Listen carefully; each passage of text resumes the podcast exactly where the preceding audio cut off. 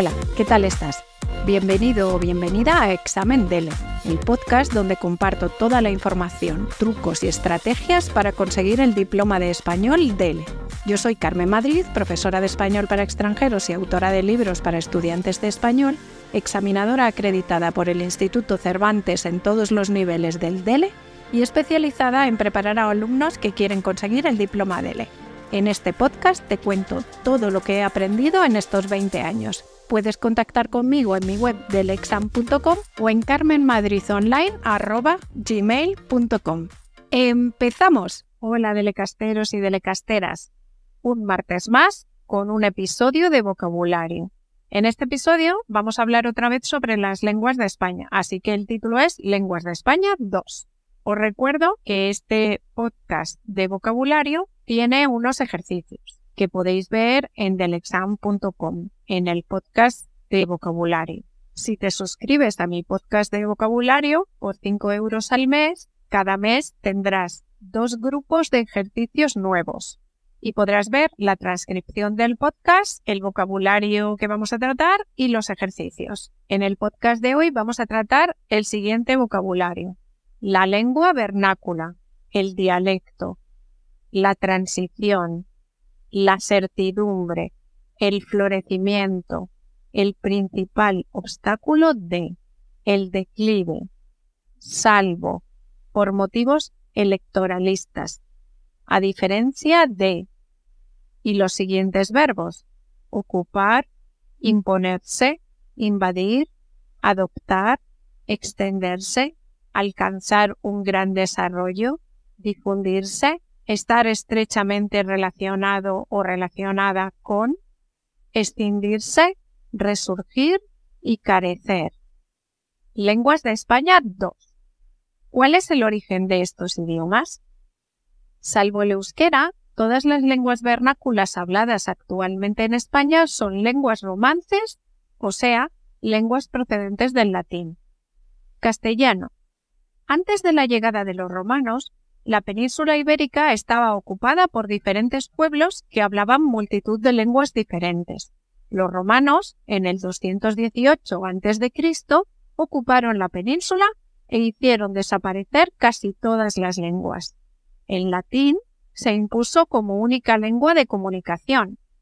En el año 409, la península fue de nuevo invadida por los visigodos, los pueblos del norte, pueblos germánicos, pero estos pueblos adoptaron la lengua latina.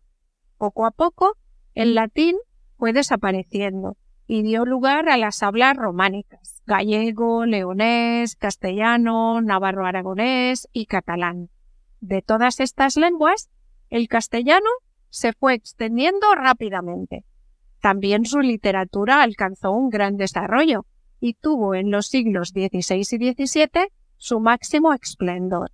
Durante la dictadura de Franco, desde el 1939 hasta 1975, el régimen impuso el castellano como idioma único que se enseñaba en las escuelas, se difundía en los medios de comunicación, etc.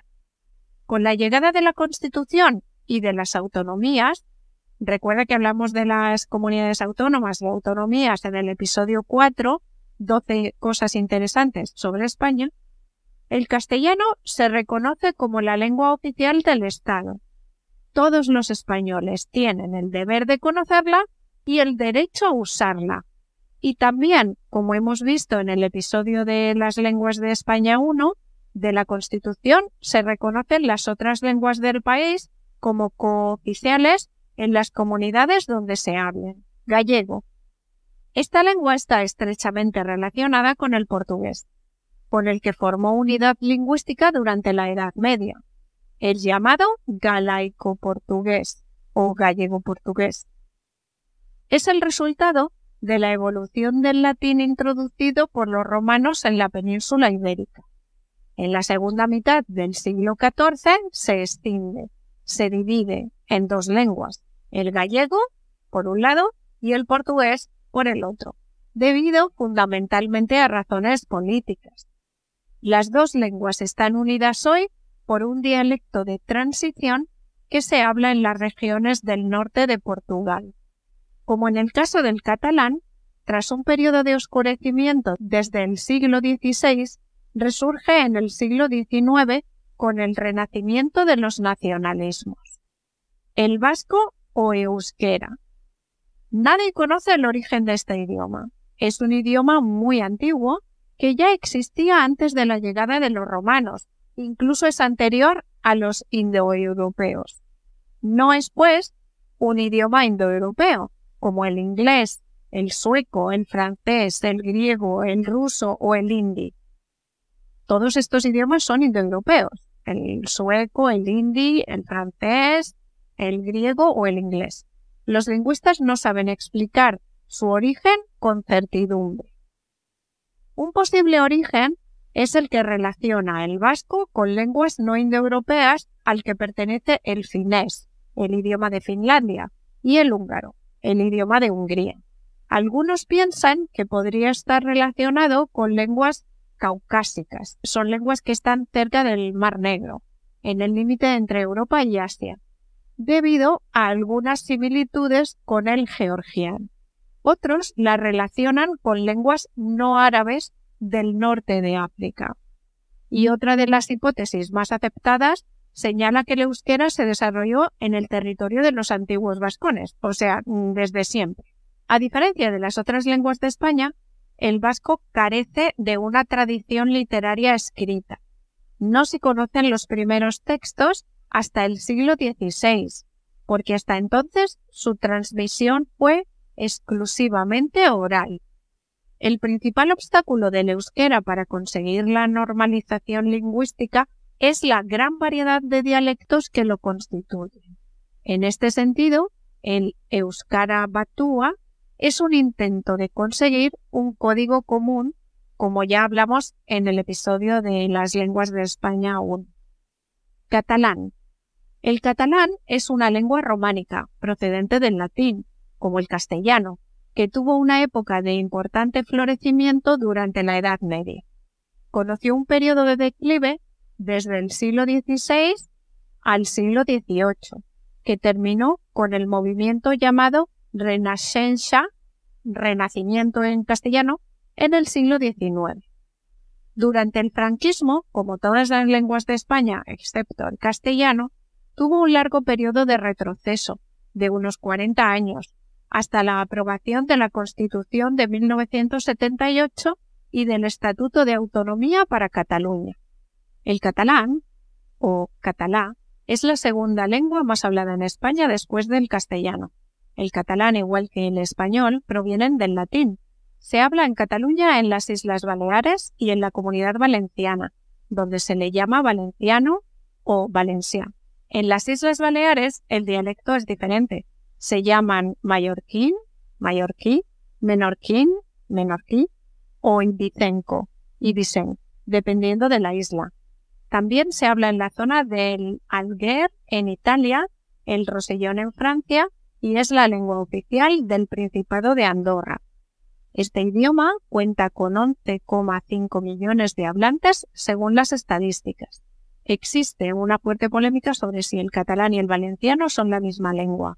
La mayoría de los lingüistas coinciden en que el valenciano es un dialecto del catalán y que las polémicas sobre si son lenguas diferentes tienen un origen político. El catalán y el valenciano comparten la misma gramática. Es una realidad que la comunicación entre los hablantes del dialecto valenciano y de los otros dialectos del catalán no presenta ningún problema. Algunas palabras de origen catalán en español son alioli, literalmente ajo aceite, una deliciosa salsa con ajo y aceite, orgullo, orgull y capicúa, que lo usamos normalmente para los números. Para las palabras o frases usamos la palabra palíndromo, cuyas letras están dispuestas de tal manera que resulta la misma leída de izquierda a derecha que de derecha a izquierda. Un palíndromo famoso es Dábale arroz a la zorra el abad política y lenguas. En cuanto a la parte más política, los diferentes partidos utilizan la ideología para enfrentar a los votantes, vinculando los sentimientos políticos y emocionales con las lenguas. Esto lo hacen tanto los partidarios de la unidad nacional, eh, partidos como el Partido Socialista o el PP, como los partidarios nacionalistas de Cataluña, Galicia o País Vasco. Así, han establecido una relación entre el vasco, gallego o catalán con otras supuestas diferencias culturales y un sentimiento nacionalista catalán, gallego o vasco. Por otro lado, los partidos políticos no nacionalistas establecen la misma relación a la inversa. El sentimiento de unidad nacional de toda España está ligado con el idioma castellano o español. La población se ve artificialmente enfrentada por motivos electoralistas de los partidos políticos. Esto que voy a decir ahora no es la verdad, es solo un ejemplo de lo que puede pasar. De manera que si yo como madrileña visito Barcelona y me hablan en catalán, me sentiré ofendida. No es verdad, ¿eh? esto es un ejemplo. Y pensaré que son nacionalistas catalanes y que me quieren decir que no soy bienvenida. Incluso podría contestar algo como Estoy en España, háblame español. O, si no lo digo, por lo menos pensarlo. Naturalmente, yo no lo pienso. Estoy denunciando que me siento manipulada por los políticos. Siento las diferentes lenguas como una riqueza cultural de España y no quiero que desaparezcan en ningún caso. Pero como filóloga me entristece que utilicen las lenguas políticamente. De la misma manera, los partidos nacionalistas de estas comunidades usan la lengua como un arma política y un motivo de marcar diferencias. Así que puede ocurrir que me hablen en catalán, incluso pidiéndoles que por favor utilicen el castellano porque no entiendo su idioma y decirme esto es Cataluña, aprende catalán, sabiendo que son bilingües y dominan los dos idiomas perfectamente. Estoy poniendo el ejemplo de catalán y Cataluña, pero podría ocurrir también en el País Vasco. En Galicia o en Madrid a la inversa o en cualquier otra comunidad. Y esto es todo. Os dejo el enlace a un par de artículos que podéis ver en la transcripción del episodio. Uno es un enlace al periódico El País sobre este tema y otro de Learn Spanish Lang que se titula El español y las lenguas cooficiales de España. Como te he dicho antes, en este episodio hay un PDF de vocabulario. En el PDF puedes ver los siguientes ejercicios.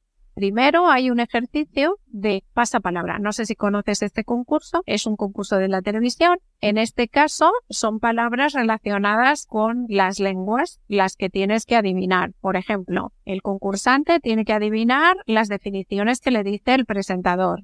Por ejemplo, el presentador dice, empieza por A, Verbo que significa tomar o aceptar algo. En este contexto se refiere a la acción de los pueblos visigodos de aceptar la lengua latina. Y el concursante tiene que decir adoptar. Entonces el presentador pasa a la siguiente. Por ejemplo, empieza por B, persona o cosa que tiene la capacidad de hablar y entender dos idiomas con fluidez. Y así hasta la Z. Bueno, ya no te digo ninguno más.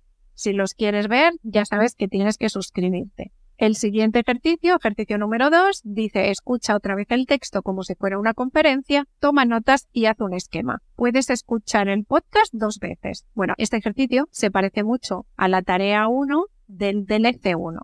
En el ejercicio 3 tienes que hacer un resumen de 220 a 250 palabras, que también se parece o es igual que la tarea 1 de la prueba escrita del DLC1. En el ejercicio 4 tienes algunos verbos que han aparecido en este tema y son verbos que tienes que poner en frases. Y en el último, en el ejercicio 5, es un ejercicio muy similar al que aparece también en el DLB2 y en el DLC1. Es una tarea en el que faltan algunas palabras y tienes tres opciones, A, B y C, para poner la palabra correcta.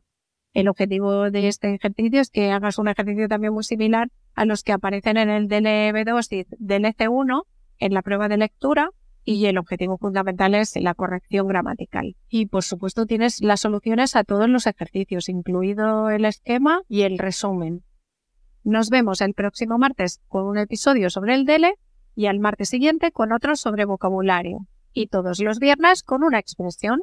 Hasta luego, delecasteros.